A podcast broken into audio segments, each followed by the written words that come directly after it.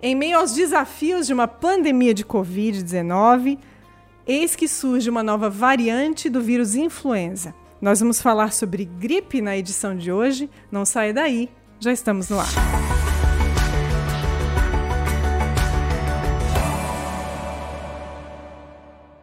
Na edição de hoje, então, nós vamos conversar com o médico pneumologista e intensivista, Dr. Lars Escobar. Tudo bem, doutor? Tudo bem, boa tarde. Muito bem-vindo, né, ao nosso Viva Saúde, né, esse espaço aqui para informar o público e também para buscar a prevenção. E para esclarecer diversos assuntos, e a gente não poderia deixar de falar da gripe, né, que em meio à pandemia de Covid surge aí um novo desafio, entender essa nova variante H3N2, do vírus influenza, que causa a gripe, né? E aí vamos tentar entender um pouco mais sobre esse assunto. A gente agradece a tua presença para que possa esclarecer esse assunto para a gente. Muito obrigado pelo convite, né? Estamos à disposição aí para tentar esclarecer mais alguma coisa ainda. Doutor, falando então sobre gripe, não tem como começar sem te perguntar qual a diferença entre gripe, covid, resfriado, é, normalmente um resfriado é um quadro que demora aí dois a quatro dias, é um quadro não tão sistêmico, né? Um quadro assim mais leve.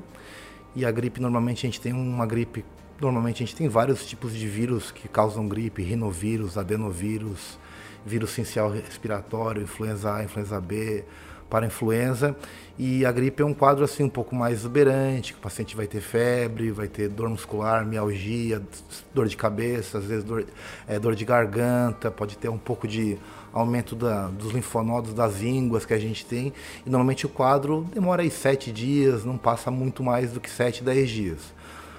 O Covid, a gente tem uma variação de, de apresentação muito diferente, até mesmo em pacientes que são recontaminados, então alguns têm um quadro muito leve, sem sintoma nenhum, dor de garganta, alguns têm uma sensibilidade no olfato, parece que refere a uma queimação no nariz, outros podem ter dispneia, febre alta e muitos podem evoluir para uma infecção bacteriana secundária, que é a grande preocupação de qualquer tipo de quadro viral é ter essa, essa continuação, mesmo na pandemia, que a gente aprendeu bastante na pandemia de, de influenza de 2009, a gente via que o paciente às vezes melhorava, a gente tinha o Tamiflu, aí o oseltamivir, e a grande, a grande preocupação era realmente as complicações que a gente tinha desse paciente depois que ele evoluía para uma pneumonia, para um quadro bacteriano secundário, né? Então, Normalmente é tudo muito parecido, né? Hoje é difícil a gente pegar um paciente e a gente tem muito paciente com quadro de viéria superior, né? Então a gente tem paciente com rinite, rinocinusite crônica, polipose nasal,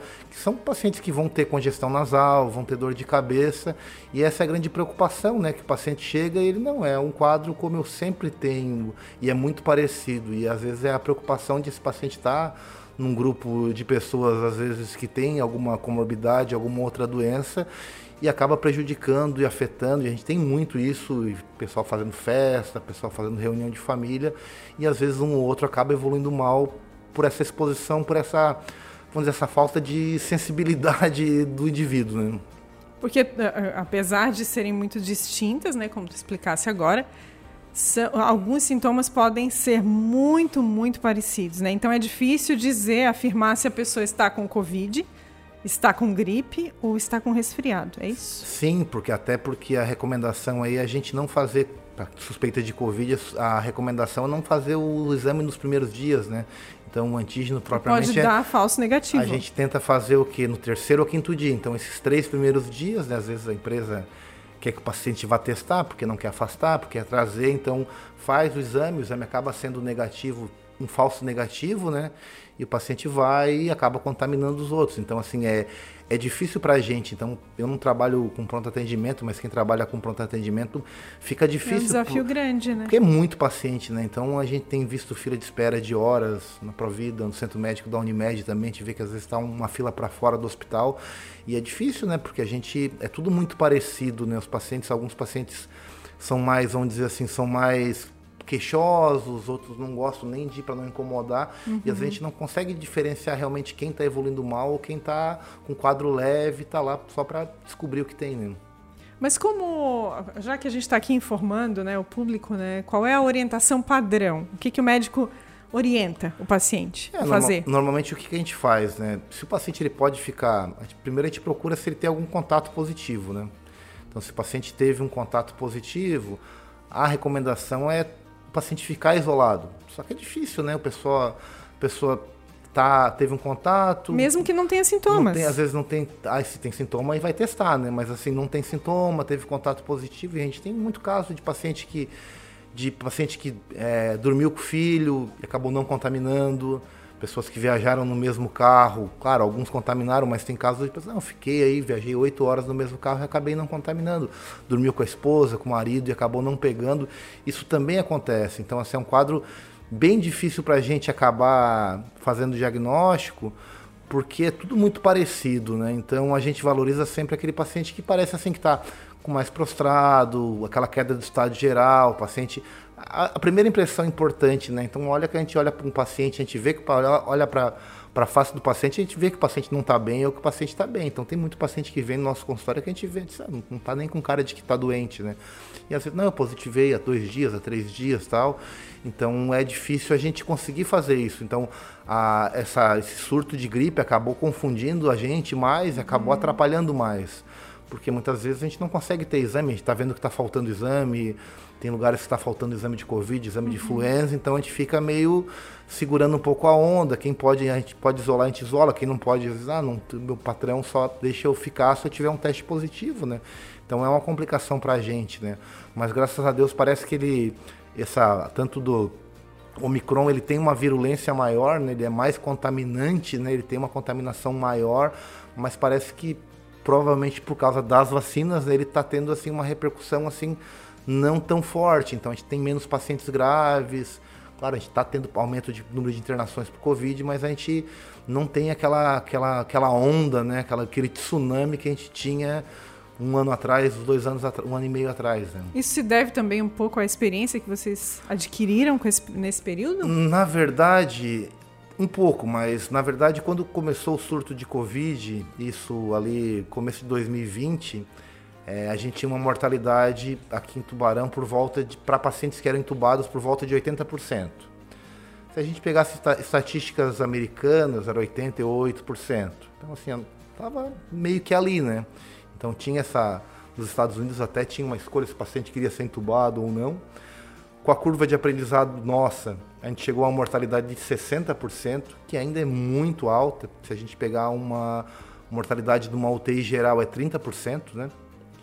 E uma mortalidade do Covid para paciente entubado chegava a 60%, então era o dobro de uma UTI. Só que qual que é o problema? A gente pegava muitos pacientes previamente rígidos, idade é, pessoas que trabalhavam, mulheres em idade reprodutiva e tal, e isso é difícil, né? Porque às vezes tu tem um paciente, é um paciente mais idoso, um paciente que tem uma doença muito grave, a gente entende que às vezes isso é uma complicação da doença, do estilo de vida que a pessoa pega, mas a gente pegou, pegou paciente jovem, pegou muita coisa e é difícil, né? Às vezes dois, três da mesma família, isso sobrecarregou o pessoal uhum. da saúde de todas as esferas, do pessoal do técnico de enfermagem, o enfermeiro, o médico, da UTI, tudo, e é complica muito complicado isso. Mas isso deu, deu, deu subsídio aí para vocês atuarem agora com muito mais... Uh... Esmero, e vamos dizer com qualidade, mas assim, Sim. ainda é, é complicado. Ainda é desafiador, né? Bastante é, desafiador. É, é, desafiador, porque assim, tem... Há, pouco tempo atrás, o ator, aquele, o Paulo Gustavo, né? Foi, foi feito, foi utilizado a circulação extracorpórea, que é uma coisa difícil, que é uma coisa cara, que precisa de uma equipe super bem treinada, então não é uma coisa que tu pega um aparelho, tu coloca lá e começa a funcionar. A gente, o pessoal testou muitas medicações, muitas drogas, Remdesivir, Tocilizumab, e parece que é uma coisa meio que eu, eu sempre brinco que a gente às vezes tem é, medicação à procura de de doença e a gente tem doença à procura de medicação, né? Então parecia que a gente estava procurando a medicação, mas muita medicação que foi utilizada, muita medicação que foi testada, a gente acabava vendo que a gente comparava com o paciente que não estava utilizando aquilo e a gente acabava vendo que a medicação não funcionava, né? Então é uma. Se deparou, ah, vocês se depararam com essa limitação, né? Com, com, é, limitação, limita... grandes limitações. Limitação né? da parte de, da própria parte de ventilação mecânica, né? Então, assim, chegava uma hora que o pulmão. A, Equipe o... também, né? Que muitas pessoas tiveram que ser afastadas. Sim, né? mas é uma doença assim, extremamente grave, né? Ela deixa o, o Covid em si, né? Que também é uma, é uma doença viral também, é um, começa como um tipo de gripe, né? É uma doença que deixa o paciente muito inflamado e era é difícil de faz, utilizar, fazer a ventilação desse paciente, porque a gente tem que fazer uma ventilação, entre aspas, protetora, né? E é, é complicado. Agora, agora falando da gripe, uh, vou, vou, usar esse, essa uhum. palavra que é bem popular, né? É, me parece, a impressão que eu tenho é que depois que surgiu a, a Covid, a gripe parece que as pessoas não, não se preocupam. Isso, é, isso é, é verdade? Assim, as pessoas não se preocuparam tanto em se vacinar contra a gripe, contra o vírus influenza, ou, ou não? As continuaram se vacinando e cuidando para não, não, não ter essa, essa doença também? É meio que uma onda, né? Então, assim, eu sei porque, assim, é, eu não trabalho com pediatria, mas eu sei que as mães tendem a, tendem a, a obedecer toda aquela parte de calendário vacinal da criança, então são orientados pelos pediatras. Eu, meus pacientes, a maioria, eu trabalho muito paciente que tem asma, tem rinite, então eu recomendo todos se vacinem para gripe.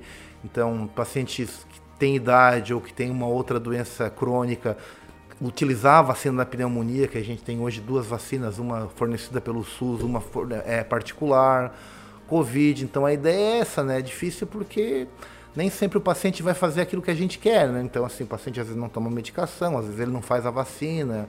Ah, o pessoal tem uma resistência, ah, eu tomei uma vacina e depois dessa vacina eu fiquei ruim e não quero mais tomar. Uhum. Então, é difícil a gente conseguir, às vezes, entrar nessa, nessa parte, entrar dentro da cabeça do paciente, mas a recomendação é que todo mundo vacine. E aí, o que foi estranho esse ano é porque foi um, um surto de gripe meio que numa época meio estranha, né? Tipo assim, meio do verão. Atípico. É, normalmente ali é. É março, abril, né? Começa, começa? A, a, vacina, a vacinação começa normalmente em abril. Esse ano o pessoal acabou adiantando para março. Então é normalmente no inverno que o pessoal está mais agrupado, o pessoal está mais junto em lugares fechados. Por que, que aconteceu isso? Eu acho porque, por causa que o pessoal ficou muito tempo isolado no final o pessoal deu essa relaxada e o pessoal não está mais usando máscara, né? Então começou a pessoal a festa, tem churrasco, tem esses eventos e o negócio deu meio que um boom, né? Então o pessoal meio que tá, o pessoal tá cansado, né, de usar máscara, de ter esse tipo de restrição e acabou, acabou aparecendo agora, né? Então a gente, até as próprias crianças, né, a gente percebeu que as crianças, tu tem filho pequeno, também tem filho pequeno, na época da pandemia, é, eu sempre brinco que o que o Netinho é o agente de bioterrorismo, né? Que ele vai para a escola e toda semana ele vem com um bicho diferente. A gente percebeu que esse ano que passou de pandemia eles ficaram muito pouco doentes. Porque toda semana eles então, por causa do isolamento e da restrição, né? Sim. E agora, com a volta às aulas, com a abertura do comércio, com coisas que a gente tem aí 100% de ocupação, então o negócio acabou se disseminando. E até com os números que foram otimistas, né, no final do ano, acho que trouxe esse, de certa forma, esse relaxamento, assim, né? Sim, sim. Das medidas. É, o pessoal, o pessoal tá meio, meio cansado, né? Então a gente vê que acontece isso, então o pessoal na praia. Né? Eu acho que o problema mais. Tudo esse... isso, tudo isso agrava. Tudo, né? Covid. O então, então, a gente tem. Na Europa a gente tinha um evento que foi o, o jogo de Sevilha Atalanta, né? Que eles calcularam fizeram uma progressão geométrica de quantas pessoas foram contaminadas. Teve um show também de um cantor em Porto Rico agora que eles acabaram vendo que aquele show acabou contaminando não sei quanto milhares de pessoas. Né? Exponencialmente. Exatamente. Então isso é uma coisa porque hoje a gente não tem controle de vacina. A pessoa pode ir, então a gente tem um evento, o cara está contaminado, vai, está entre aspas resfriado, gripado, uhum. o outro não tomou vacina, então não tem tem brasileiro é meio danado, né? Ele não falta um pouquinho de bom senso, né? Então o pessoal acaba. É, essa, essa expressão, né? Bom senso, né? Ela é tão relativa também, relativizada, né? Agora falando da vacina, é, quando, qual é a conduta assim? Toma, toma a vacina contra o vírus influenza, daí tem a vacina contra a Covid. Tem um intervalo? Pode tomar assim no, associada? Normalmente a gente recomenda duas semanas, né? 14 dias, né? Até para o Covid do pós Entre uma e outra. Entre e até paciente que teve Covid, que ficou internado, a gente pede para ele, ah, depois de 14 dias do final dos sintomas, a gente acaba fazendo. Até para não confundir, né? Porque às vezes tu faz uma vacina, o paciente tem uma reação febril, daqui a pouco tu faz uma outra vacina em cima, daqui a pouco tu não sabe se ele está tendo um quadro viral associado, se há uma complicação da vacina, para às vezes não atrapalhar e tu, às vezes submeter o paciente a um tipo de tratamento desnecessário e dar um diagnóstico que de repente ele não tem, né? Essa, essa eh, preocupação de muitas pessoas, não, eu não vou tomar vacina porque aí eu fico doente, né, por conta da vacina. É, por que, que isso acontece, doutor? Por que, que tem essa reação? É uma reação porque normalmente a gente usa o vírus atenuado, né? Agora tem vírus com memória genética, então a gente faz o quê? Tem uma reação do corpo, né? A gente criar anticorpo contra aquele vírus meio, meio mortinho ali, a gente isso é uma própria reação do nosso organismo para a gente criar anticorpo e criar imunidade, né? Hoje tem vacinas mais modernas, de RNA mensageiro, que é, tem toda uma outra coisa, outra tecnologia, mas isso é muito variável, né, de pessoa para pessoa. A gente sabe que tem paciente que fica dois, três dias. Então eu brinco assim, ah, a vacina não vai te matar, ela vai te deixar dois, três dias meio baleado, ali meio cansado. Daqui a pouco tu vai acabar melhorando. Mas o pessoal tem muito medo da vacina, tem medo da reação, tem medo da tecnologia que foi utilizada, mas eu de efeitos colaterais, efeitos também. colaterais, assim demais. Então assim, mas é uma coisa bastante segura, né? Na verdade, o exemplo que eu dou, né, que é um pouco, vamos dizer assim, um pouco direto, né, é como a gente a gente está num trilho com um trem desgovernado, a gente tem mil pessoas de um lado e uma pessoa do outro lado, né? Então, de um jeito ou de outro, o resultado não vai ser bom. Só que a gente tem esse o risco-benefício, né? Então a gente teve no caso alguns anos na, na época do influenza, teve uma funcionária do hospital que deu uma síndrome uma síndrome uma doença neuromuscular, me lembro é Guillain-Barré, da fraqueza muscular. É um caso em um milhão, né? Então, assim, é raro, é, acontece. É, eu digo que as estatísticas elas estão aí para isso, né? Mas quanta gente a gente consegue salvar, quanta gente a gente consegue tirar dessa zona de risco com a vacina. Então, é o que a gente. Tudo né, é custo-benefício, risco-benefício. Então, é importante a gente aventar isso, claro. Vai ter complicação, né? como a gente estava conversando antes sobre a miocardite, então, quanto a gente tem de miocardite pós-Covid comparado à miocardite pela vacina? O Covid é muito mais, né? Tem colegas que tiveram miocardite por Coxsackie, por, por influenza, que tiveram restrição, que tiveram que parar de fazer atividade física, que alteraram eletro, tudo isso, que tiver que fazer repouso vários meses pós-viral. É uma coisa bastante comum, né? Que acaba cometendo, às vezes confunde com infarto no eletrocardiograma mas a miocardite não é uma coisa assim tão incomum em relação a vírus, né? Inclusive pós-influenza? Pós-influenza. Tem um colega anestesista que ele teve e começou a ter falta de ar e tal, e aí foi consultar com cardio, aí o eletro, ele um eletro que acabou vendo uma alteração que parece que está simulando um infarto, que é um supra, né, suprado eletro, e aí foi vendo, não, aí ficou não, seis meses de repouso tal, por, pelo vírus, né? Uh, tem, tem num quadro mais brando da gripe, né, tanto da gripe quanto da Covid, é, acontece o ciclo do vírus, certo? Uhum. E depois acaba o ciclo, a pessoa volta à sua rotina. Certo. Né? Uh, digamos que não tenha sequelas, enfim, né? Volta à vida normal. O que, que ela tem que fazer num quadro de gripe, de, de influenza, né? é, para amenizar esses sintomas, para passar por esse ciclo de uma maneira mais uh, branda ou, ou, minimizando esses sintomas. É, antigamente a gente dizia que era o vitamina C e cama, né? Que a gente sabe que não funciona, mas assim, o paciente tem que se hidratar bem, né? Hidratar bem, se puder repousar, se repousar, usar a medicação sintomática. Porque a gente para o influenza a gente tem o Tamiflu, o Tamivir, que é a medicação que a gente usa, então a gente tem esse tipo de medicação e às vezes a gente acaba não dispondo de, de exames ou está na dúvida, a gente acaba começando. E a gente tem algum, até alguns casos na literatura e até a gente no consultório mesmo de paciente com as duas infecções juntas, né? Com Covid e com influenza, né? O H, H3N2.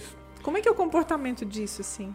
É Esses dois vírus no organismo ao é, mesmo é, tempo? É, na verdade, assim, vai muito do indivíduo, né? Então, assim, vai ter indivíduo... É, é, eu sempre digo que, dependendo do paciente, a gente a gente tem pouca pneumonia viral por influenza, né? É, uma coisa que acontece? Não, acontece bastante, como a gente tem muita pneumonia viral por todos os outros vírus, né?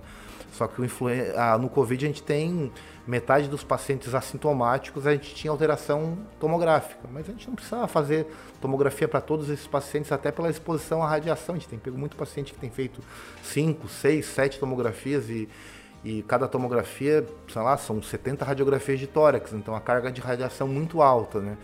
Então a gente acaba avaliando. Então eu sempre digo que a gente tem, no caso do resfriado, a, o mais importante é se o paciente ele tem muita comorbidade. Então, se é um paciente é um obeso mórbido, é um paciente que tem diabetes, que tem uma doença renal crônica, tem uma, cardio, uma doença cardíaca grave, uma doença pulmonar, normalmente ele vai evoluir. Então, o paciente que ele é antes daquele evento, ele é um paciente bom, a tendência é ele evoluir melhor do que o outro. Quando... Vai passar por aqueles sintomas. É, né? e o paciente que já chega devendo é um paciente que vai ter um tipo de repercussão mais importante, né? Então, vai muito do paciente, né? Então, um quadro de gripe é uma coisa normal, sintomática, toma medicação, evitar ficar usando medicação de horário fixo. Então, ah, tô tomando um antitérmico de 6 em 6. Não, espera, porque às vezes o paciente está fazendo um quadro de febre mais alta, está fazendo uma infecção bacteriana secundária ou associada, que é a grande preocupação, e acaba mascarando, né? E a, a preocupação que a gente tem, hoje a gente tem um termo que a gente fala que é a imunossenescência, né? Que é a diminuição da imunidade com a idade. Que antigamente a literatura falava em 60 anos, hoje a partir de 50 anos. E a gente vai percebendo que vai ter paciente que vai ter um quadro infeccioso sem febre. Então a febre pode ser um marcador inflamatório, mas ela também pode ser um sinal de infecção. Então o paciente ele não tem febre, não tem calafrio, não tem aqueles tremores todos, mas é um paciente que Oh, o vô não quer mais comer, só quer ficar deitado, não está se alimentando e o paciente ele está afundando um quadro infeccioso grave, né? Uma infecção importante e muitas vezes está esperando o quê? Está esperando aquela tosse com catarro, está esperando isso aquela febre. Conta, isso num quadro de gripe. Um quadro evolutivo viral que evoluiu para um quadro bacteriano associado. Ah, no caso de, de COVID, COVID e influenza ao mesmo co tempo. Não, COVID, pneumonia, influenza, pneumonia, outro tipo de, de paciente que começou com quadro viral, então vamos dizer assim, 90% vai evoluir sem nada. 10% vai evoluir para uma pneumonia, para uma infecção de garganta, uma amidalite, para uma sinusite, para uma otite média aguda. Então, essa é uma complicação natural. Então, normalmente a gente evita chegar ao paciente por todos os problemas, por, pelo custo de o paciente chegar com dois, três dias de evolução e tu já dá antibiótico para esse paciente. Mas quando procurar o, o, a emergência? Normalmente, normalmente assim, se o paciente ele tem, tem contato com alguém que teve Covid, normalmente o paciente é interessante o paciente procurar até para ser afastado. Se o paciente está em casa, está isolado, está quarentenado e às vezes é, o paciente toma mais medicação sintomática, né? E se ele vê que ele está piorando, ah, está com dificuldade para respirar, está com a respiração pesada, falta de ar, febre alta, normalmente uma febre acima de 38,3, então febre acima de 38, a febrícula a gente fala 37,7, 37,8, 37,9 mas é muito importante o estado geral do paciente. Então a gente não, às vezes a gente não se apega só à febre. Então a gente vê o paciente, ele é um paciente que está cansado, paciente que está pior nas atividades diárias dele. Então ele, não, eu não consigo trabalhar, eu estou com falta de ar. Então às vezes um sinal apenas é importante para a gente ver como o paciente que está utilizando às vezes musculatura acessória, o paciente está tendo batimento de asa de nariz. O que, que é musculatura? É quando o paciente está respirando e a gente consegue perceber que ele está tendo uma retração acima da clavícula, acima da, da do externo. Então o paciente está utilizando porque ele não está conseguindo normalmente, respirar normalmente. Normalmente, a, a, respiração da mulher é uma respiração mais torácica uhum. e do homem ela é mais abdominal, mais diafragmática. Então a gente vê que o paciente está tendo esse tipo de dificuldade, né? Uhum. Então normalmente ninguém vai, né? Mas agora com esse medo de estar com Covid, não saber se está com influenza, então o paciente está todo mundo indo e tem muita gente se contaminando, né? Numa sala de espera, numa sala de Sim. emergência, porque tem lá 80 pessoas, 70 pessoas para ser atendida, às vezes por um, dois, três médicos, e a gente é humanamente impossível atender essa demanda na maneira que a população quer, né? Que é uhum. muito difícil fazer isso. Né? É, tem as pessoas que buscam o atendimento, muitas vezes antes da, de ser realmente necessário, por conta desse cuidado para não se contaminar na sala de espera. E tem quem não busque atendimento, mas deveria, né? É difícil, né? É um desafio grande, é, né? É complicado, né? Normalmente, assim, é, eu não trabalho com telemedicina, mas meu, meus pacientes, eles têm meu celular, então eles conversam, então eu falo, ó... Tá tendo, é um recurso que pode... É, tá tendo febre, contribuir. eu sempre digo, tá piorando, porque assim... Às vezes o paciente piora no segundo, terceiro, quarto dia e fala, não, eu tô com cinco dias, mas eu tô melhor, tô sentindo isso. Então a grande preocupação é aquele paciente que que está evoluindo mal, né? Tá tendo uma piora clínica, vem piorando e fala, não estou melhorando, não estou melhorando, estou mais cansado, comecei a fazer febre alta, que, é esse, sinais de alerta que a gente vai ter que a gente monitorando, vai, né? A gente vai ter que intervir nesse paciente porque se a gente não se a gente deixar o ciclo natural, o paciente pode ter uma evolução ruim, né? Tem que ser internado. A, H, a, a H3N2, ela pode levar ao óbito? Assim, qualquer tipo de, de, de vírus é, respiratório, ele pode causar uma pneumonia viral, que normalmente tem um aspecto radiológico diferente da pneumonia bacteriana. O que seria isso? É, normalmente a pneumonia bacteriana é uma, é, é uma mancha. Então é a gente eu brinco que o pulmão é como a gente tem uma unidade funcional que é o alvéolo, que são saquinhos. Uhum. Então eu brinco que o pulmão parece uma esponja, fazer um, um merchandising, uma esponja Scott Bright cheio de saquinhos, né? Então aquela esse alvéolo é onde a gente acaba pegando o ar ambiente e absorvendo o oxigênio e liberando o CO2. Uhum. Então esse a gente acaba sendo preenchido por secreção, né? Por catarro, né? Então fica fechado. Normalmente Por isso é difícil respirar. Né? É, então assim, fica fechado, a gente perde capacidade pulmonar pela pneumonia. Às vezes o... a pneumonia viral ela tem um quadro mais difuso, mais exuberante, como o Covid, que se fala muito em vidro fosco que preenche o pulmão inteiro, que também é uma pneumonia viral. O que né? é o vidro fosco? Vidro fosco é porque assim, o alvéolo. É aspecto de vidro? É, uma, é um vidro despolido, né? Parece um vidrinho lixado, porque quando a gente vai avaliar uma tomografia, a gente não consegue ver alvéolo por alvéolo. Então a gente tem uma soma de um pixel ali que vai somar tudo isso e vai dar uma imagem. Então pensa no alvéolo como um saquinho, né? Então ele pode estar tá cheio de ar, então vai ter uma cor preta. Uhum. Ele pode estar tá cheio de pus, que ele vai ser branco. Ele pode estar preenchido por material inflamatório, que no caso do Covid é muito material inflamatório.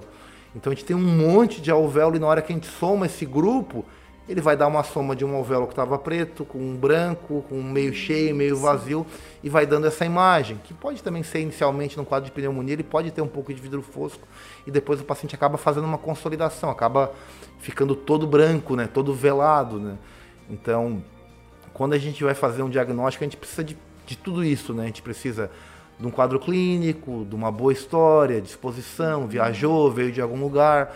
A gente vai examinar o paciente se ele tem algum tipo de alteração no exame físico também. Para a pneumonia, a gente sempre tem que ter uma radiografia de tórax para conseguir fazer o diagnóstico. O COVID tem muita imagem, muito assim, muito sutil, então às vezes a gente pode ter radiografia de tórax no COVID que o raio-x é normal. Uhum e a gente pode estar no quadro inicial do paciente, então a gente pode não ter isso também, mas a gente não tem obrigação de fazer nem tomografia, nem para quadro viral inicialmente, nem para quadro de pneumonia, nem de Covid, assim, em massa. É um exame caro, um exame com uma dose de radiação, a gente sabe que 2% da população morre vítima da radiação e tu vai é uma coisa acumulativa, né? De tu ficar fazendo, daqui a pouco. Então a gente utiliza em alguns casos. O paciente não está evoluindo bem, tá, tu quer abrir o teu diagnóstico diferencial, tu quer, eu acho que é isso, não é isso, então a gente faz. A gente vai avaliar uma outra complicação, o paciente ficou muito tempo deitado, fez uma embolia, uma trombose venosa profunda por ter ficado parado, fez uma embolia, fez um derrame, formou aquele líquido em volta do pulmão, a gente vai acabar utilizando esse, esse tipo de dispositivo diagnóstico para a gente ajudar a gente, né? Então a gente tem que somar tudo, né? Somar o paciente, o exame físico, a história clínica e os exames, exames de imagem, exames laboratoriais que às vezes podem mais atrapalhar do que ajudar. Então o exame ele é complementar, né? Porque ele complementa, então ele não faz diagnóstico. Então, às vezes o paciente tem, eu digo que às vezes o paciente tem um exame horroroso, e o paciente está bem, e às vezes o contrário, né? O exame do paciente está bom e o paciente está muito ruim. Por isso ruim. que o paciente não deve se precipitar e ler o, o seu próprio exame. O, é, depende, né? O pessoal é meio curioso, né?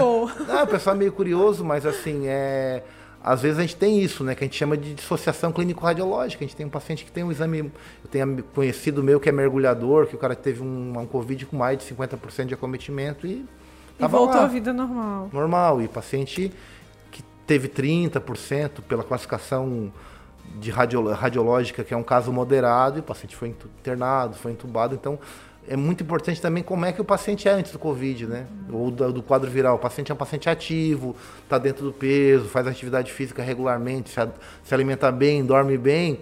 Normalmente esse paciente vai evoluir melhor. Não é uma garantia, mas é um paciente. É, eu, ia, eu, ia, eu ia te perguntar isso, inclusive. Além da vacina, tem outras formas de prevenir que estão ao alcance das pessoas? Assim, é, estilo de vida, alimentação, imuni algo que, que favoreça a imunidade? Na verdade, assim, é 80% do que a gente vai viver vai ser o estilo de vida que a gente vai ter, né? Então, assim, eu, como pneumologista, eu sempre falo isso para meus pacientes, que o cigarro, ele diminui a expectativa de vida em 8 a 15 anos e o estresse 20, né? Então o estresse mata mais que o cigarro, né? Então o paciente não dorme bem, se alimenta mal. Então o paciente ele fica com uma resposta inflamatória, né? Pelo estresse, né? O estresse porque ele, ele, ele vai acarretar em hipertensão? Hipertensão, o paciente não come bem, o paciente às vezes pode ter apneia do sono, porque o paciente tem um aumento da circunferência cervical, um, um abdômen um pouco maior, aí fica liberando essa parte de catecolaminas, que é essa parte de noradrenalina. Então o paciente está acelerado, está taquicárdico, está hipertenso, dorme mal, se alimenta mal. Então o estilo de vida é importante porque a gente vê isso, né? A gente vê paciente com 40 anos que ah, teve um infarto fulminante, uhum. o paciente fumava, é estressado, então é complicado, né? É, a gente, tem muita gente que é workaholic, né? Trabalha, trabalha e transfere todos os problemas para o trabalho, né? Na hora que a gente percebe isso, o tempo passou e a gente acabou não conseguindo mudar o estilo de vida. É difícil pro brasileiro, né? Parece que o brasileiro gosta mais de tomar remédio do que chegar, tu tem que, ó, tu tem que diminuir a quantidade de comida, tem que diminuir a quantidade de sal, tu tem que começar a fazer atividade física três a quatro vezes por semana e isso tu fala, o paciente fala, não, então é melhor tomar remédio porque eu não vou fazer é isso. É mais fácil, né? É, é mais fácil. Parece, né, mais rápido, enfim, mais mais fácil mesmo, né? Entre aspas, porque aí vai trazer um resultado ruim nesse 80% de, de, de, dos resultados aí.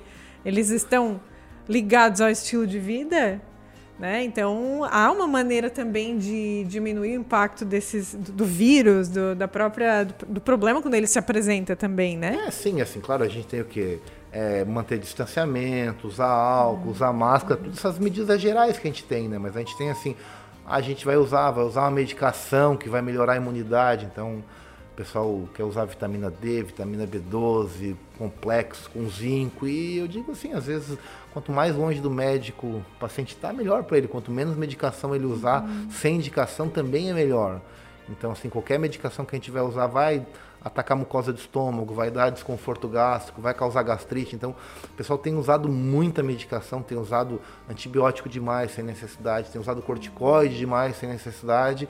E a gente vê que é meio que às vezes parece uma, uma receita de bolo, né? O paciente sai com uma prescrição gigante, né? E a gente tem que entender isso que a medicina é individualizada, né? Uhum. A gente está em quatro pessoas nesse estúdio aqui, cada um é de um jeito, cada um é de uma maneira. E assim, Sim. cada tipo de indivíduo a gente vai ter que abordar e tratar ele da maneira que ele é, né? E é isso que é difícil, né? Porque às vezes tu trata, tu faz uma medicina às vezes de massa, né? E tu não consegue fazer isso. Uhum. O que, que, mudou, doutor, dessa variante do, do influenza para anterior?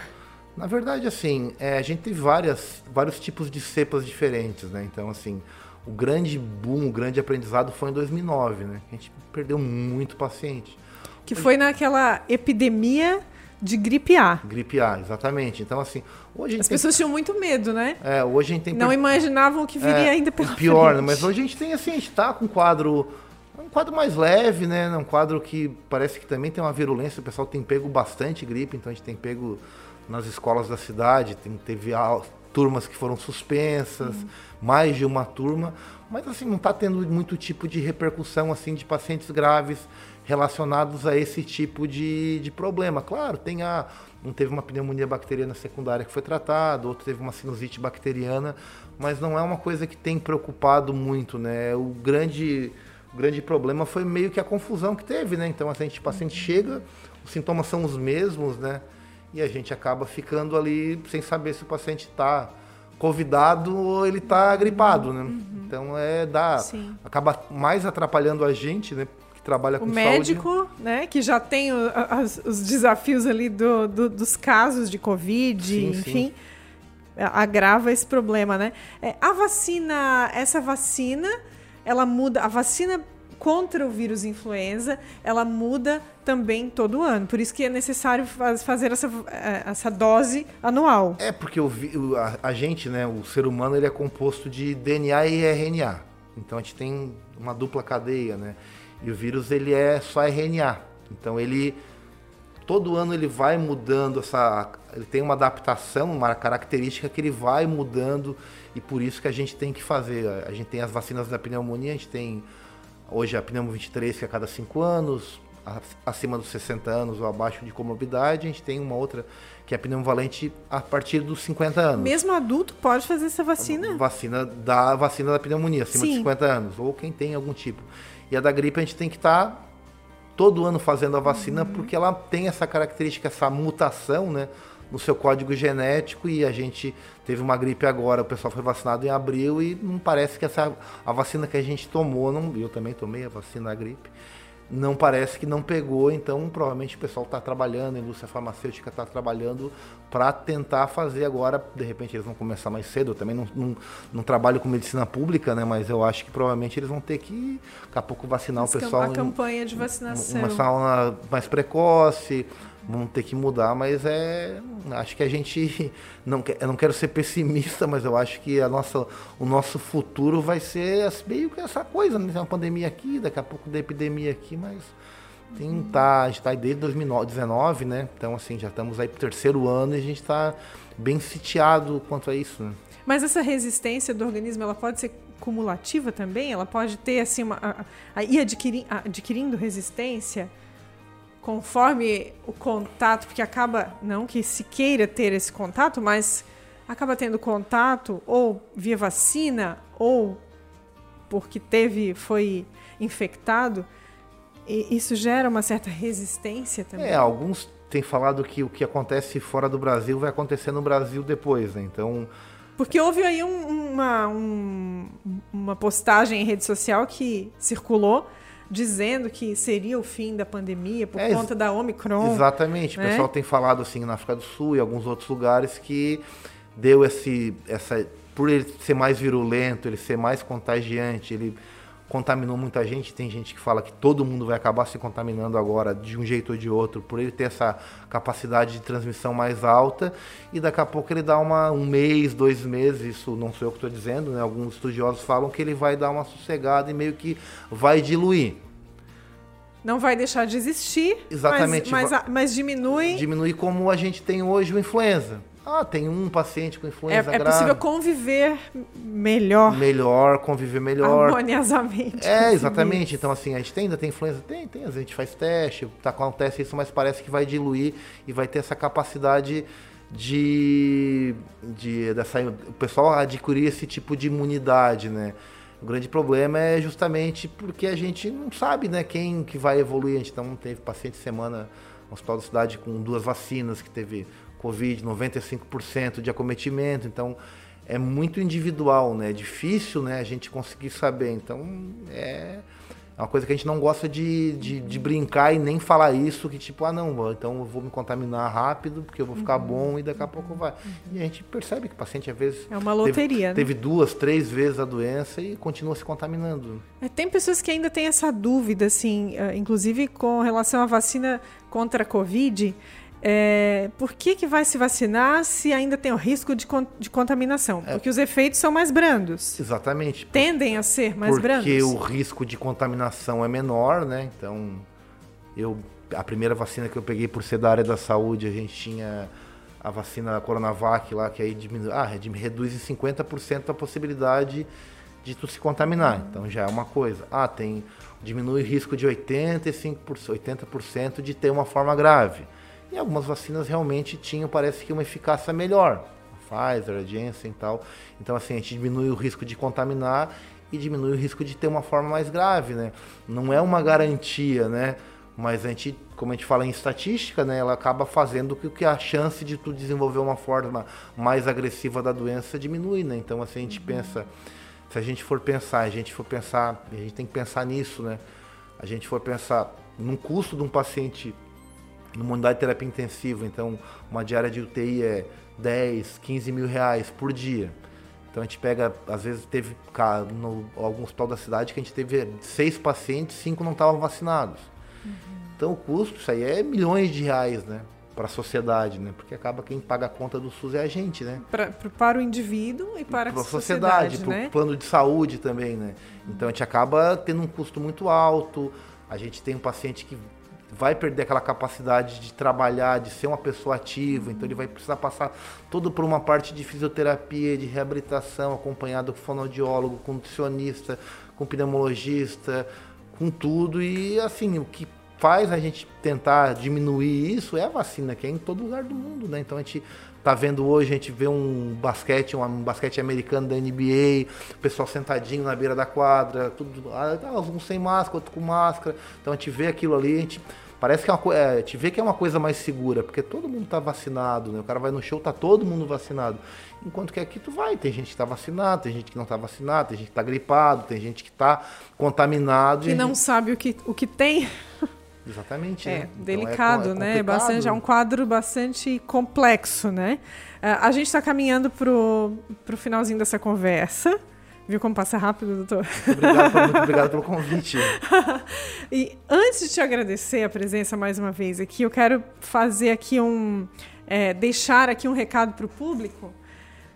Além da máscara, distanciamento, vacina, como fazer para evitar? Assim, tem, algum, tem outras medidas para evitar é, ficar em casa? É, a gente, assim, higienização? A gente tem que evitar assim. Então a gente pega isso em qualquer, qualquer tipo de, de trabalho. A gente percebe que às vezes a pessoa não quer, não quer deixar de trabalhar. Uhum. Então a pessoa vai contaminada. Diz, oh, tá com uma tosse meio esquisita aí. Não, não, é minha rinite, é minha gripe. Então o pessoal vê que o pessoal tá com sintoma. Isso é comum isso a gente vê muito e a gente própria da saúde, a gente fica brabo, porque assim o cara. Ah, fulano contaminou. Fez o teste hoje. Eu tive contato com ele ontem. Aí assim, tá, mas ele já devia ter sintoma, né?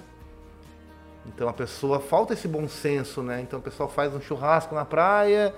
Ah, teve na praia, teve seis contaminados. Ah, mas aquela pessoa lá parece que estava gripada.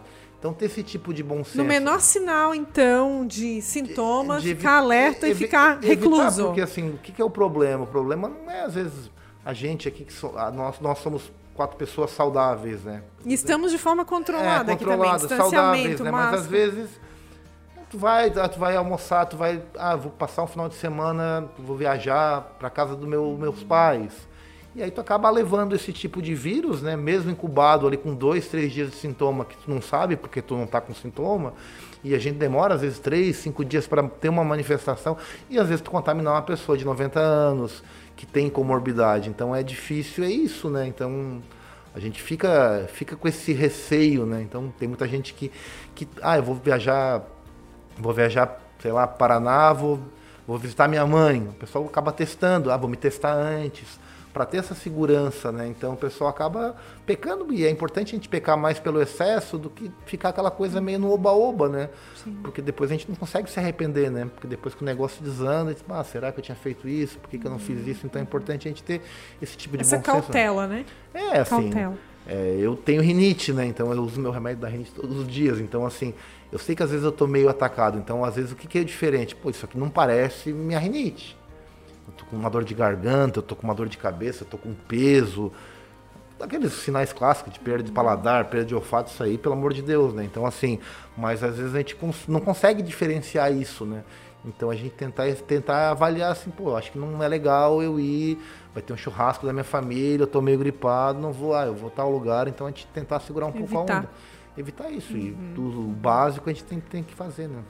Muito bom. Doutor, quero te agradecer a presença aqui, esse tempo né, que tu dedicasse aí para esclarecer esse assunto, que está super em alta, né? E precisa realmente de informação. Muito obrigada. Muito tá? obrigado pelo convite também. Até a próxima. Até Acho a que próxima. a gente vai ter muito assunto Obrigado. ainda para conversar. Eu, eu, eu venho sim, pode deixar. Muito obrigada. Obrigado. A gente agradece também a sua audiência, você que acompanhou o Viva Saúde de hoje. Não esqueça de mandar também a sua dúvida ou a sua sugestão para as redes sociais da Unimed Tubarão. Até a próxima edição do Viva Saúde.